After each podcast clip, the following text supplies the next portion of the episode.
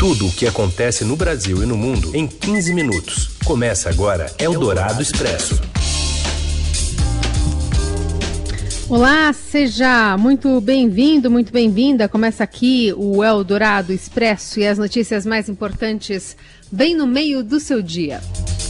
Tudo ao vivo, estamos aqui no FM 107,3 da Eldorado. Já já acabando o programa vira podcast nessa parceria com o Estadão.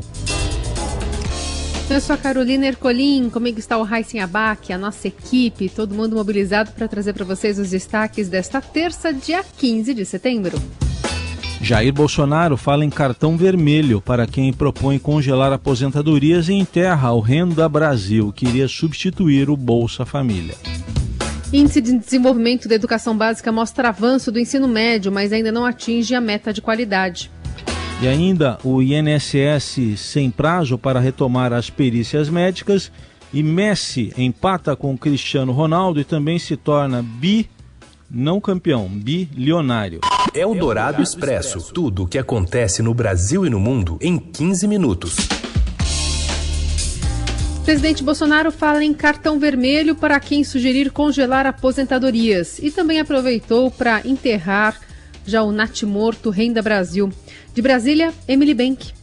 Olá, Carol. Olá, Heisen. O dia Oi. começou intenso no Planalto.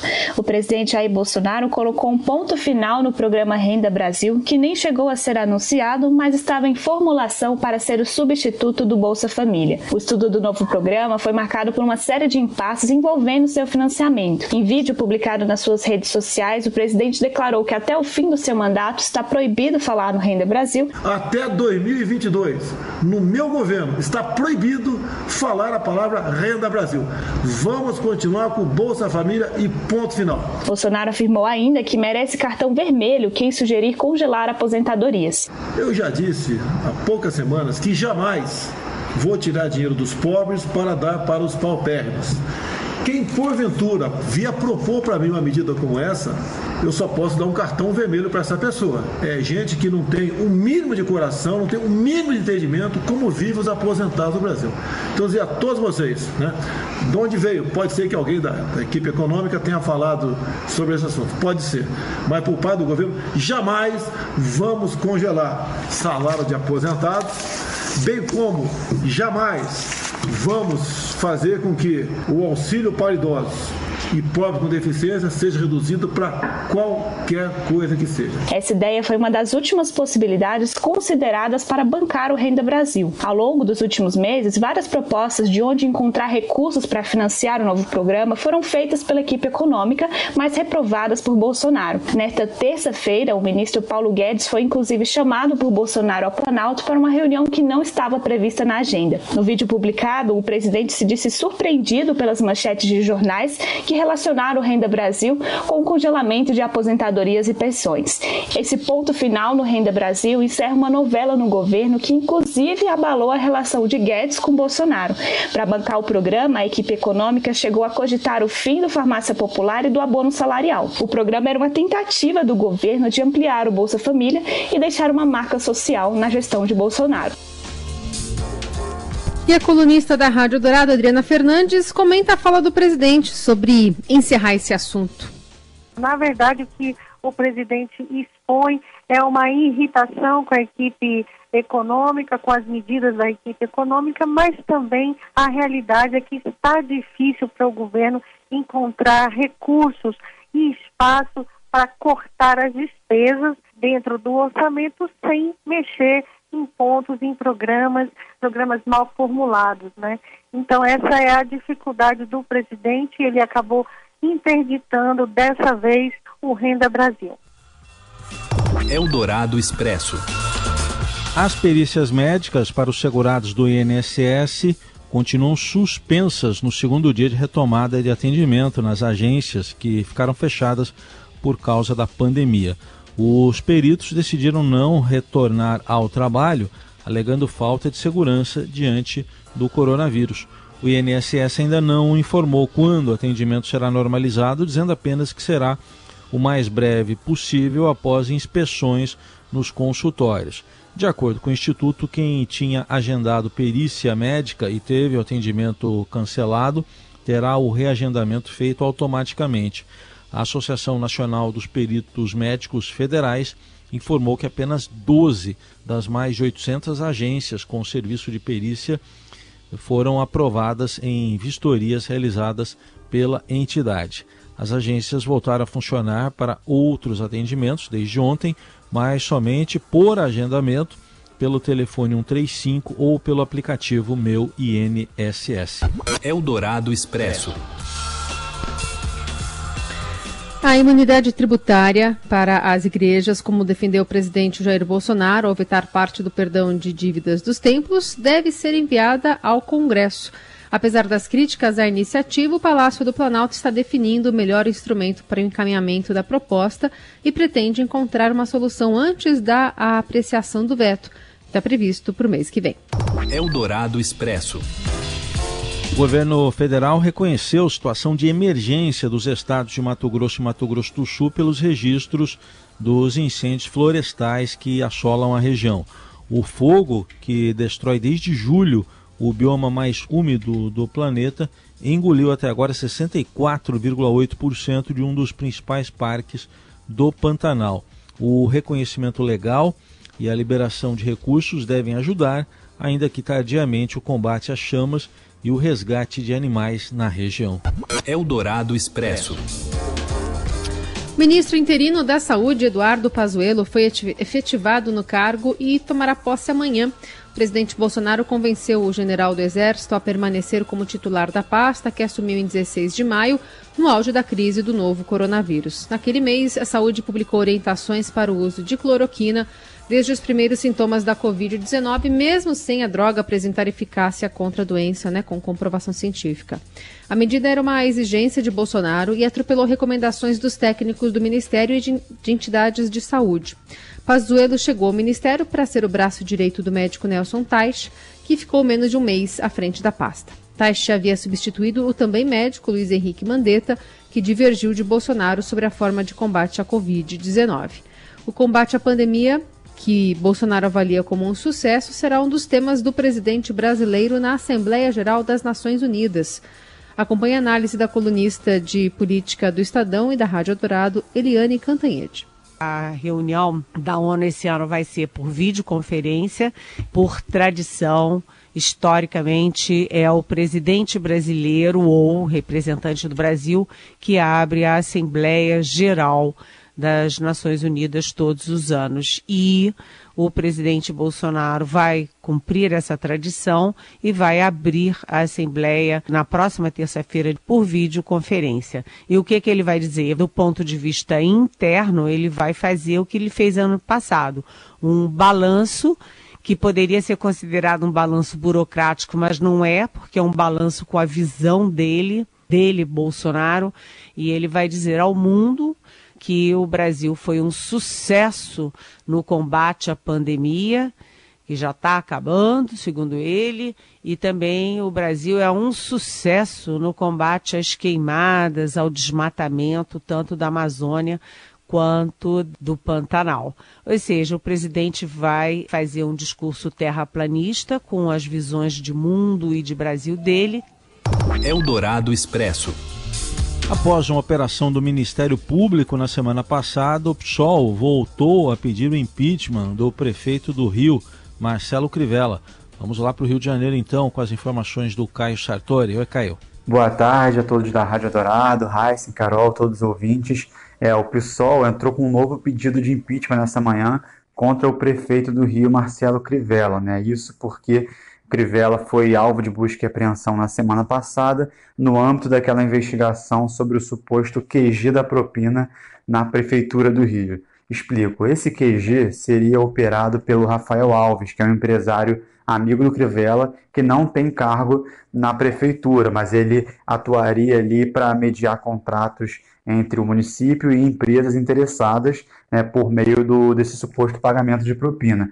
E o que se mostrou ao longo da investigação é que o Crivella conversava muito com Rafael e teria participação, ou pelo menos conhecimento, desse esquema. Né? Inclusive, o Crivella tinha ligado para o Rafael em março, quando ele, o empresário foi alvo de, de operação, para falar com ele sem saber que os agentes estavam na casa do aliado. E aí quem atendeu foi o delegado, que mostra é, uma, uma situação, uma cilada aí do, do prefeito. Mas, enfim, nesse novo pedido, é, o pessoal acredita que tenha muito mais embasamento para abrir o impeachment do que aquele caso dos Guardiões do Crivella, né, que foi revelado pela TV Globo. Por quê? No caso dos Guardiões, era com base numa reportagem, enfim, uma coisa muito é, inicial, ainda sem grande embasamento jurídico da coisa. Agora não, agora tem todo um material robusto do, do, Ministério Público, uma decisão judicial que autorizou busca e apreensão na casa do prefeito, então o pessoal está mais esperançoso de que o processo possa ser aberto. Né? A tendência, inclusive, é de que a votação seja feita nessa quinta-feira, dia 17. Outro motivo pelo qual o pessoal acredita que, que esse processo é mais forte é que eles assinaram o pedido em nome da bancada do partido.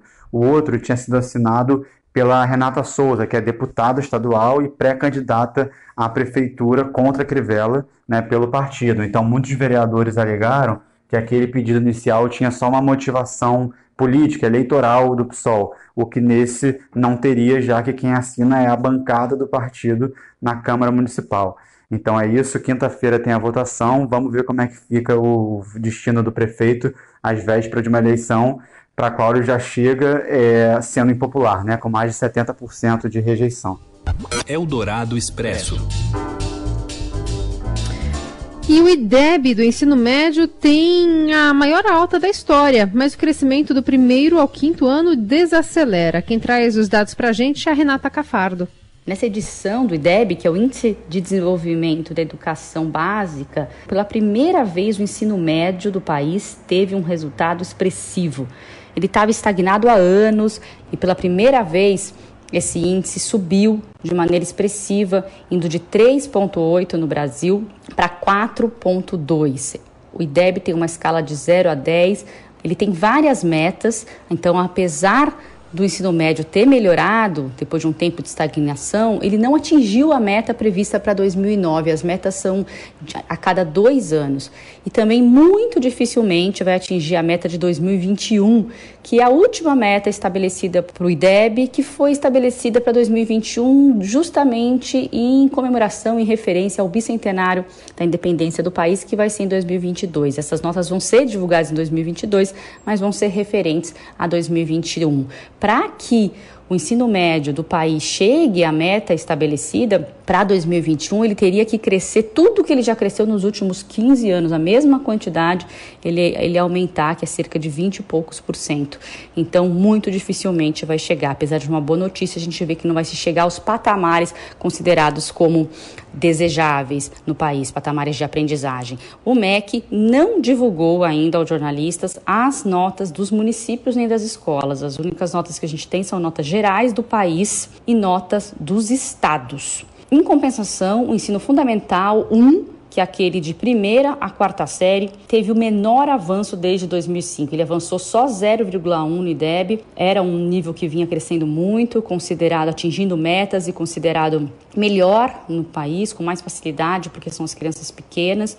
Nessa edição, as escolas particulares avançaram menos que as públicas entre 2007 e 2019. Elas estão também estagnadas ao longo dos anos, apesar de estarem em patamares mais altos, com notas mais altas, elas têm crescido muito pouco desde 2005 até essa edição do IDEB. No ensino médio, a nota das particulares passou de 5,8 para 6 enquanto as notas das redes estaduais foi de 3,5 para 3,9. Então, é um avanço maior.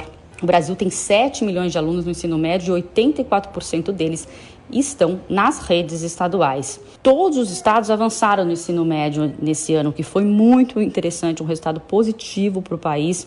Todos tiveram melhores notas em português e matemática. O melhor estado no ensino médio, com a maior nota em 2019, é Goiás, seguido do Espírito Santo, Pernambuco e Paraná empatados, e em quarto lugar São Paulo. São Paulo, apesar de ter tido essa posição no ranking do ensino médio, está na primeira colocação nos rankings dos anos finais do fundamental, que é o sexto ao nono ano, e nos anos iniciais do fundamental, que é o primeiro ao quinto ano. Foi uma melhora nos resultados de São Paulo, que tinha perdido essa liderança nos últimos anos e agora voltou a se recuperar.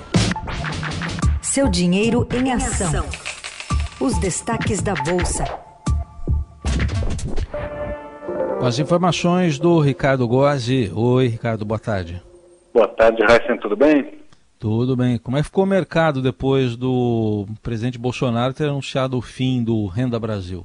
Pois é, a bolsa tinha aberto em alta e estava acompanhando uma, uma alta que estava um otimismo, né, que estava vindo de fora. Mas depois que o, o presidente Jair Bolsonaro, na prática, sepultou o programa Renda Brasil, antes mesmo de lançá-lo, ah, o clima azedou na bolsa. Né? Num vídeo divulgado nas redes sociais, o Bolsonaro declarou que merece cartão vermelho quem sugerir a possibilidade de congelamento das aposentadorias.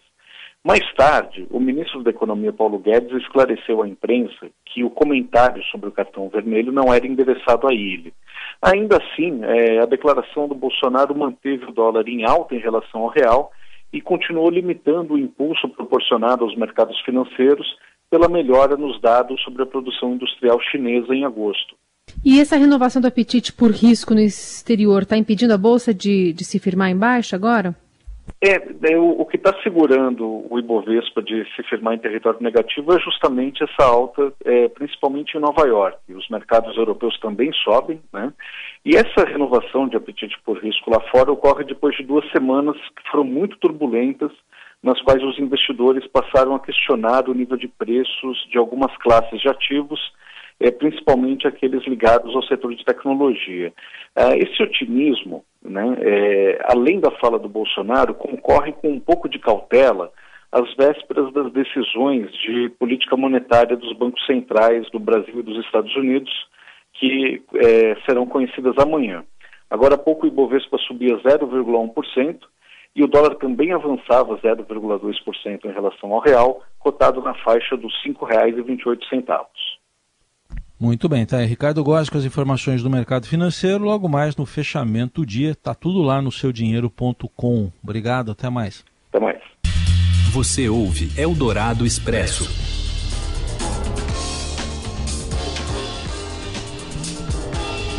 De volta com as principais notícias desta terça-feira. A Sony comunicou a varejistas que em 2021 irá fechar a sua fábrica no Brasil, localizada em Manaus. A empresa afirmou que a fabricação de, elet de eletrônicos será encerrada em março do ano que vem.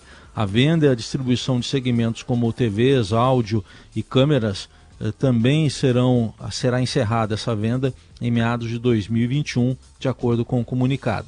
A garantia e a assistência técnica serão mantidas no país. A venda do videogame PlayStation, que é importado, continua normalmente. E a fábrica em Manaus tem 220 funcionários, todos serão demitidos. Segundo a empresa, a atuação em outras áreas, como a Sony Pictures e a Sony Music, não será comprometida no país. É o Dourado Expresso tudo o que acontece no Brasil e no mundo em 15 minutos. E Messi se iguala à fortuna de Cristiano Ronaldo e se torna o segundo bilionário do futebol. Fala mais, Robson Morelli. Olá, amigos! Hoje eu quero falar de Cristiano Ronaldo e Messi. Os dois estão novamente juntos, sabe aonde? numa reportagem feita pela revista Forbes sobre todo o dinheiro que eles conseguiram ganhar na carreira. Messi conseguiu se igualar a Cristiano Ronaldo nos 5 bilhões de reais feitos ao longo da sua carreira no futebol. São os dois únicos jogadores a chegar nesta marca, 5 bilhões de reais feitos ao longo dos contratos assinados nos times em que jogaram. Cristiano Ronaldo jogou em mais de um time, Messi, por enquanto, só jogou no Barcelona. Sabe quem também está nessa lista dos bilionários esportivos? Tiger Woods do golfe, o boxeador dos Estados Unidos, o Floyd Mayweather, e o Michael Jordan. Lembra dele do basquete? É, ele conseguiu essa fortuna depois já de ter parado com, com o basquete, conseguiu graças a um contrato que teve é, com a Nike, sua patrocinadora de sempre. Então, Messi se iguala a Cristiano Ronaldo nessa disputa do jogador que mais fez fortuna no futebol mundial: 5 bilhões de reais. É muito dinheiro, gente. Falei, um abraço a todos, valeu! É Eldorado Expresso.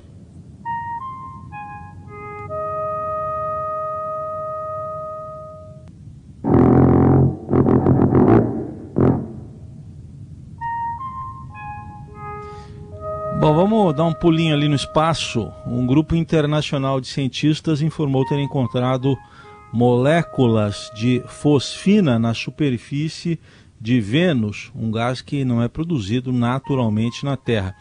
Significa indicação de que pode existir vida microbiana no planeta.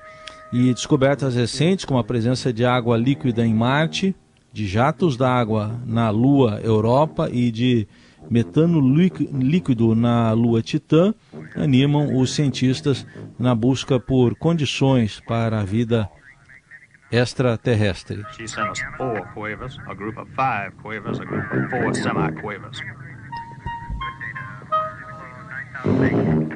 Seguimos acompanhando as novidades do sistema solar também.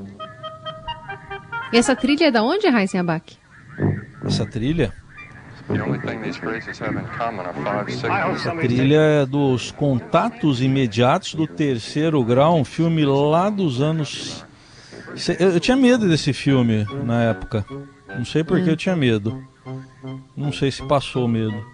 Acho que hoje eu tenho medo da Terra. Eu ia falar 76, eu achava que era de 76. O filme o Nelson Volter tá me dizendo que é 77. Eu achava que eu tinha 12 anos, então eu tinha 13, era bem mais velho.